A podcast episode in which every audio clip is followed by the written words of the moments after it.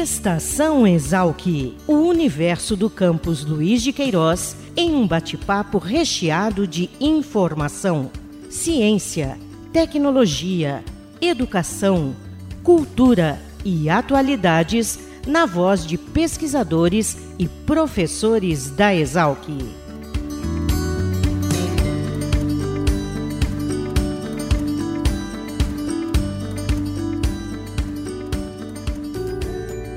Olá, começa mais uma edição do Estação Exalc, o podcast da Divisão de Comunicação da Escola Superior de Agricultura Luiz de Queiroz, a Exalc, aqui no campus da USP em Piracicaba.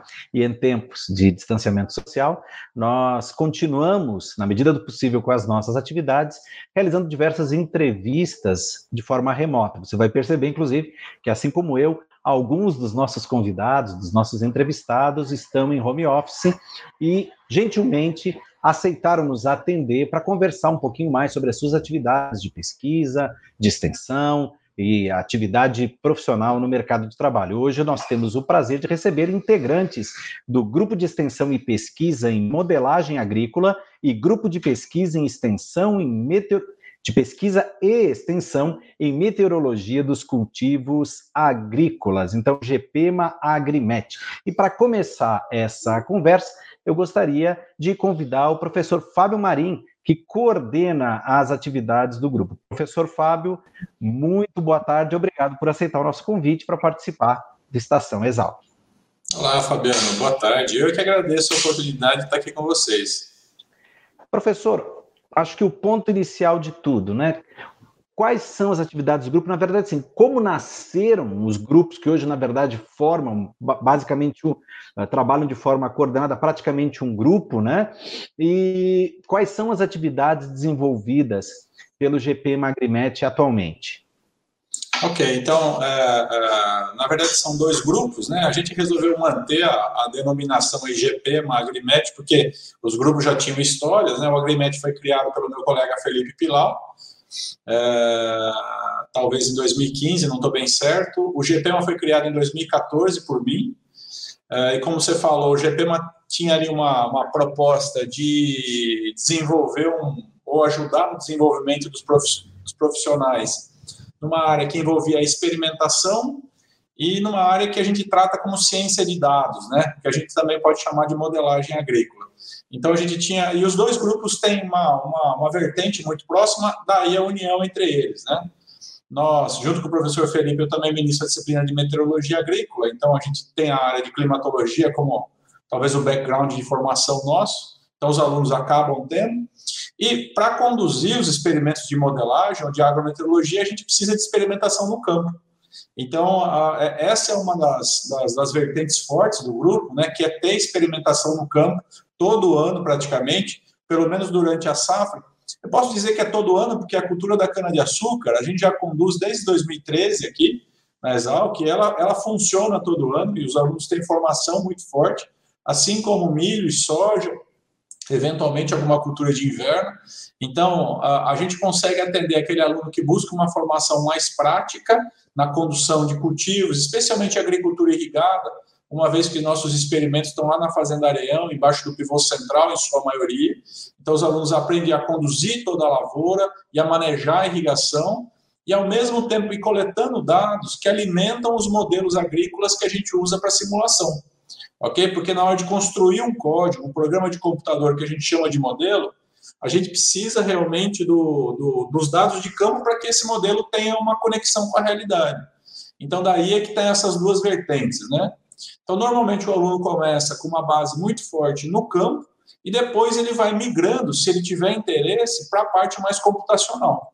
Ok? Então, a gente tem ali o, o, o plano de carreira do aluno dentro do grupo, é começar conduzindo, tendo uma formação em engenharia agronômica clássica, ok? E depois ele vai aprendendo a tratar esses dados, a, a, a usar isso dentro de modelos já existentes, e alguns deles vão chegar lá no final construindo seus próprios modelos. Então ele vai ganhar uma habilidade de programação realmente, se tornar um programador ali, o que é hoje em dia uma, uma habilidade muito desejada pelo mercado, né? Então isso se reflete na demanda de alunos que nós temos todo ano tentando entrar no grupo. Uhum. E são alunos exclusivamente de engenharia agronômica ou temos alunos de outros cursos, professor? E são alunos uh, só de graduação ou também pessoal de mestrado e doutorado desenvolvendo atividade junto aos grupos? Ok. Eles não são exclusivos de engenharia agronômica, engenharia agronômica, mas em sua maioria, sim, eles são. Então, a gente recebeu já alunos de engenharia florestal, já recebeu alunos da biologia, mas eu diria que 98% do, do interesse parte de alunos da agronomia, realmente. Uh, esqueci sua segunda pergunta, perdão. Também ligado à, pós-graduação, participando do grupo. Ah, na verdade, o grupo, o processo seletivo, esse, vamos dizer, esse plano de carreira para os alunos, ele é muito formatado para alunos de graduação, ok? Mas os alunos de pós-graduação, é, tanto os meus quanto do professor Felipe, eles trabalham junto com esses alunos, até apoiando na orientação. Como a gente tem um volume de, de alunos bastante grande, a gente normalmente dedica um aluno de pós-graduação para cada aluno ou dois alunos de graduação, para que nos ajudem nessa interação, ok? Muitas vezes os projetos, alguns que é, tem interesse numa iniciação científica formal pelo CNPq ou pela FAPESP, aí já se aproveita, inclusive, os projetos de mestrado e doutorado. E, e, e, o que tem sido muito, muito bacana, e aí a sua pergunta se torna mais oportuna ainda, é que a gente tem uma boa, uh, uma boa parcela desses alunos permanecendo conosco na pós-graduação. Tendo contato com a vida acadêmica, Uh, alguns deles têm permanecido conosco, a grande maioria vai para o mercado e felizmente tem se empregado muito bem aí com essa habilidade. Hoje em dia isso está, vamos dizer, na moda, né? Então existe uma demanda clara para um cara que saiba analisar dados, pensar computacionalmente as coisas, mas uma parcela deles tem, tem permanecido conosco e eu acho que é exatamente esse relacionamento com a pós-graduação. Legal. E para falar um pouquinho sobre isso, sobre o impacto né, desta atividade na formação, nós vamos convidar um aluno de engenharia agronômica e um egresso, né, a Vivian Blasig, que é da quarto uh, ano de engenharia agronômica, que faz parte do grupo, e o Matheus Astum Cirino, que é um agrônomo formado pela Exalc e hoje trabalha na Raiz. Eu quero dar então as boas-vindas à Vivian e ao Matheus, agradecendo pela oportunidade, por aceitarem nosso convite, pessoal. Boa tarde. Boa tarde, Fabiano. Obrigada pelo convite. É um prazer estar aqui contando para vocês um pouquinho do nosso grupo. Boa tarde, Fabiano. Boa tarde, Fábio. Boa tarde, Vivian. Foi é uma honra estar aqui hoje, poder participar desse momento e contar um pouquinho das experiências que a gente, que eu vivi lá atrás e de tudo que, de quão importante isso tudo foi para mim aí para estar tá construindo essa carreira que eu tenho vivido aqui hoje. Tá? Muito obrigado pelo convite. Muito obrigado. Vivian, fala um pouquinho para nós sobre a tua atividade no grupo, né? Como ela se dá e de que forma tem contribuído na tua formação, tu que está aí praticamente concluindo o curso, né? Sim. É, minha trajetória no grupo, ela se iniciou finalzinho de 2018. Eu estava ali no segundo ano da minha graduação, estava me encontrando, não tinha certeza ainda que eu queria. É, e o que me motivou a estar no GP Magrimet foi esse, essa questão que o professor Fábio evidenciou, né, que é o contato com a experimentação, com grandes culturas. É, minha família não tem histórico com, com propriedades agrícolas, né, então isso sempre me, me despertou essa curiosidade de, de pegar o que a gente vê em sala de aula e ir para o campo e realmente verificar isso. É, então, minha trajetória começou ali em 2018 é, aqui dentro eu passei por diversas funções, já fui a parte mais de cursos do grupo, já cheguei a ser líder de cultura, então fui responsável em, em realizar um planejamento agronômico para uma cultura lá na Fazenda Areão. Isso foi muito grandioso para mim, um crescimento muito, muito grande. É, e atualmente eu sou a coordenadora da graduação, né? Então eu lidero a, os membros de graduação, né, com as nossas atividades. E, e o crescimento para mim é não só a questão de, do, do, acadêmico, né, do profissional, mas o crescimento pessoal. Uma vez que aqui dentro a gente é uma equipe, né? A gente trabalha todo mundo junto para levar o, o grupo para frente, para levar as nossas pesquisas para frente. E, e, é o que eu realmente valorizo aqui, são as pessoas, né, o contato que a gente tem, a gente aprende a lidar um com o outro, é, a falar um por favor, a falar um obrigado. Então, o crescimento aqui dentro é muito, muito grande mesmo. E outra questão também que eu sempre tive curiosidade, né? Pensando na, na questão da agrometeorologia, o clima sendo um fator que nós não, não exercemos controle, né? Do, de todos no campo, é o único que a gente não consegue controlar. Eu sempre tive curiosidade de conhecer as ferramentas que estavam por trás, né, para a gente monitorar o clima e poder mitigar, de certa forma, a sua influência sobre as culturas. Então, também foi uma das coisas que me motivou a ingressar no grupo.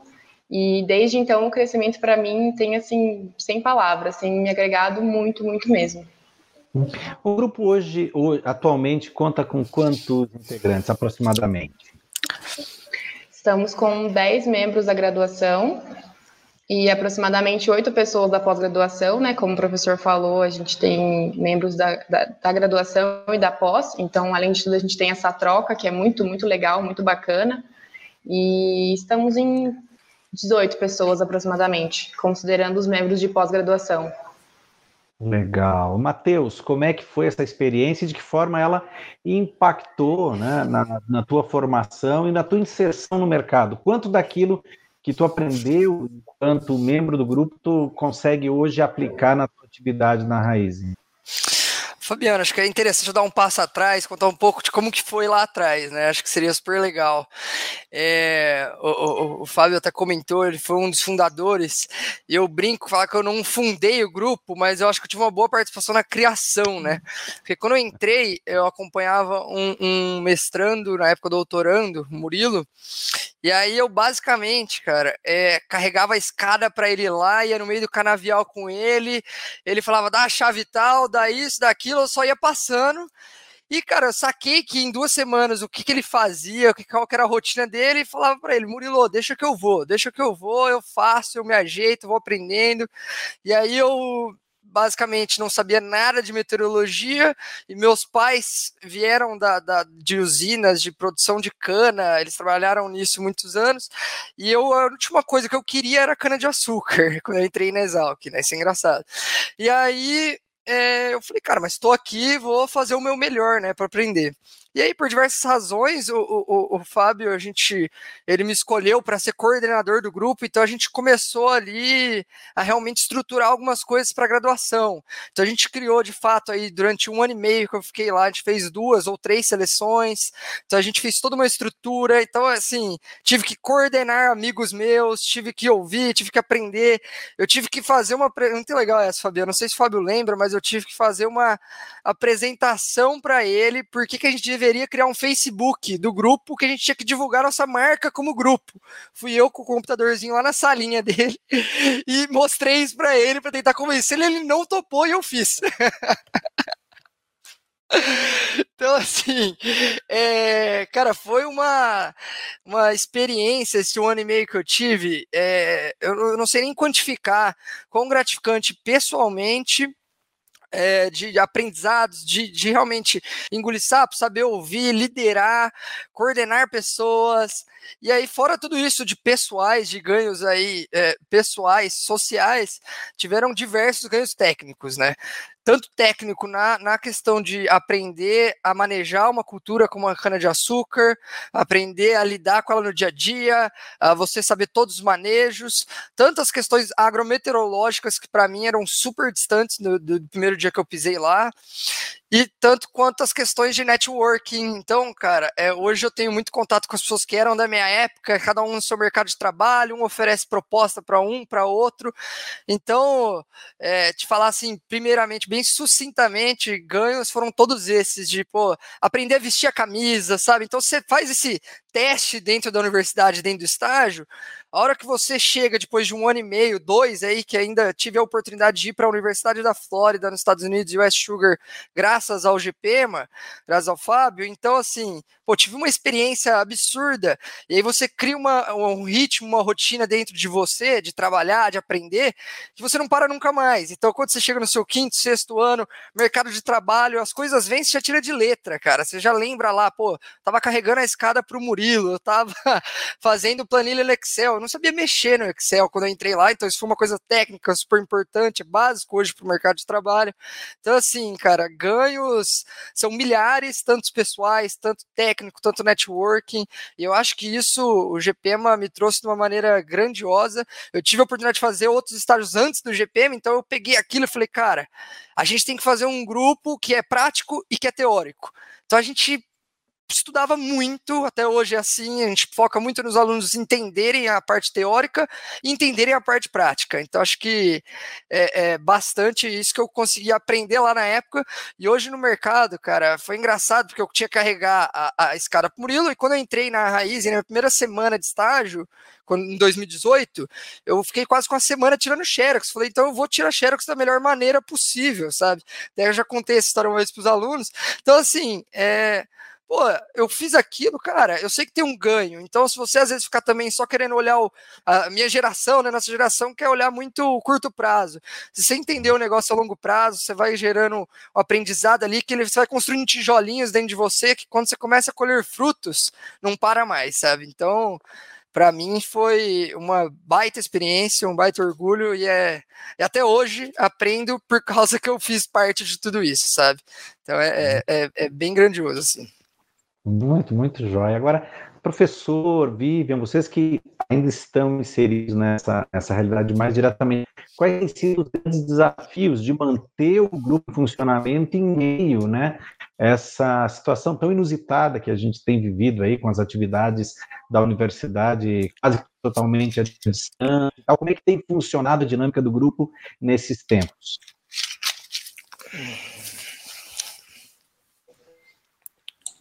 Eu vou deixar para a Vivian essa, que é ela, ela que está coordenando essa etapa. Né? Eu tenho, uh, tenho uma, uma realidade já diferente da época do Matheus, né? o grupo tomou bastante autonomia, então hoje em dia, eu, eu, eu, eu até o Matheus chegar, basicamente eu era o líder do grupo.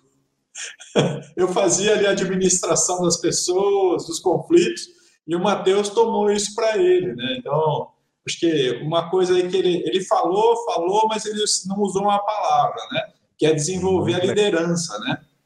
Então, acho que esses grupos, as pessoas que estão coordenando, como é o caso da Vivian agora, a gente vai poder, talvez, tomara que ela saia com a mesma sensação, que é desenvolver o espírito de liderança, que o Mateus já tem isso natural dele, e aí ele, ele meio que deu aquela aprimorada. Então, vou passar a palavra para a Vivian, que é ela que está nessa, nessa com essa batata quente da mão, é de manter o grupo vivo, cada um na sua casa. Né? É, o cenário não está nada fácil, mas a gente está tentando dar o nosso melhor, não, não parar com as atividades do grupo, né? Porque não tem como, a gente precisa seguir. E, e que está cada um na sua casa, assim, a gente é, tem organizado duplas, né? Para poder não promover essa, essa aglomeração. Então, tá cada um na sua casa, fazendo home office, executando as atividades mais de computador, ligação, e-mail, e dois ou três no máximo indo para a fazenda e realizando as atividades que a gente precisa fazer. É, mas tá, tá bem complicado o cenário mesmo. É, agora nós começamos um novo processo seletivo, né? Foi outro desafio aí também, como conduzir um processo seletivo durante a pandemia.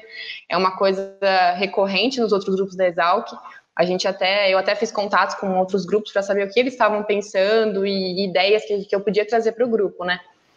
Mas deu certo, então a gente já está com o pessoal aí para novo, querendo entrar no grupo. E é isso, tentando levar da melhor maneira possível, óbvio, mantendo as, as normas de distanciamento, né? Não vamos trazer, não vamos trazer todo mundo para cá, isso jamais. É, e a maneira que a gente encontrou foi essa, tem dado certo, o pessoal tem gostado. É óbvio que a gente acaba não tendo aquela troca, né, legal de estar tá todo mundo junto, discutindo, isso não tem como por enquanto. Mas, se Deus quiser, acredito que ano que vem já será possível, né? Estaremos aí caminhando para o nosso novo normal. Joia. E o que, que se projeta para o futuro do grupo? Eu sei que num momento como esse, às vezes é até difícil planejar, né? Mas vocês têm se esforçado para manter as atividades na medida do possível, e eu acredito que existam aí planos, metas, né, propostas para o desenvolvimento contínuo das atividades do grupo, para o crescimento, para a expansão né, do alcance, da influência. O que, que vocês têm pensado para, o futuro do, dos grupos? Sim, é, para o nosso futuro a gente tem focado principalmente em questões de, de parcerias, né? É, fora da, da, não só dentro da Exalc, mas fora, então com empresas. Isso é uma coisa que o grupo está constantemente buscando, entrando em contato, buscando parceria. É, empresas interessadas em, em firmar uma parceria com a gente. É, o nosso grupo ele tem, tem um nome já, está consolidado na Exalc, né? Isso me deixa muito feliz. E pensando em metas também para o ano que vem, é o nosso Simpósio Nacional da Cultura Digital, né, a nossa segunda edição. Infelizmente foi adiada esse, esse ano, mas o ano que vem a gente tem essa meta aí de, de realmente realizar o evento, né, que foi, a gente fez a primeira edição, foi um sucesso. E acho que essa agora é a principal meta, é bater a segunda edição do nosso simpósio e, e buscar sempre parcerias, estar tá constantemente correndo atrás, se engajando e levando o grupo para frente, levando o nome do grupo para frente sempre, vestindo a camisa realmente, como Carreirinha comentou. Carreirinha, para quem não sabe, é o nome exalquiano do Isso, Matheus. E ainda não, exalquiano. exatamente. Vai, vai, vai, revelar o nome da Vivi ou não, Matheus? Podemos, podemos revelar sim, viu, Fabiano? É de borracha. borracha. A questão, Fabiano, é se a gente vai liberar o nome do Fábio. Não. É. Fique à vontade, Matheus. É um orgulho. Não, eu deixo o Fábio falar, não vai ser eu, né? O calor aqui, o bicho dele falar, pô. Pois é, o cateto, doutor cateto para você. Exato. Doutor cateto. É um orgulho enorme, né? Que eu quero.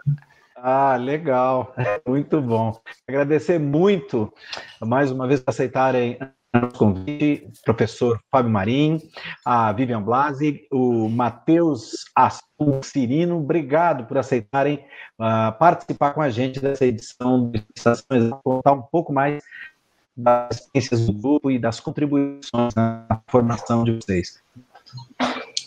Beleza, Fabiano. A gente que agradece muito aí vocês, viu? Pra, e parabeniza também pela iniciativa, né? Para nós poder falar um pouco do grupo é sempre uma, uma satisfação, né? Algo que a gente cultiva ali, trabalha com muito carinho, né? É uma interação muito mais próxima com os alunos, né?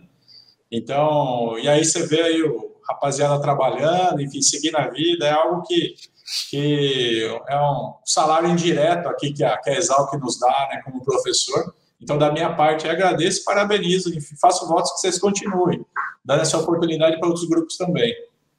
Legal. Muito obrigado mais uma vez. Obrigada, Fabiana. Foi um prazer. Obrigado, Fabiano. Obrigado, Fábio. Eu acho que só, só um recado final, muito legal, uma coisa que o Fábio falava sempre, cara, que é a gente já começou a trabalhar. Então, para os alunos aí, se eles já começaram a trabalhar, eles não sabem disso às vezes diretamente, mas é, vão construindo aí os tijolinhos de vocês, que, que em breve vocês terão uma boa casa aí. Tá? Obrigado e muito bacana a oportunidade.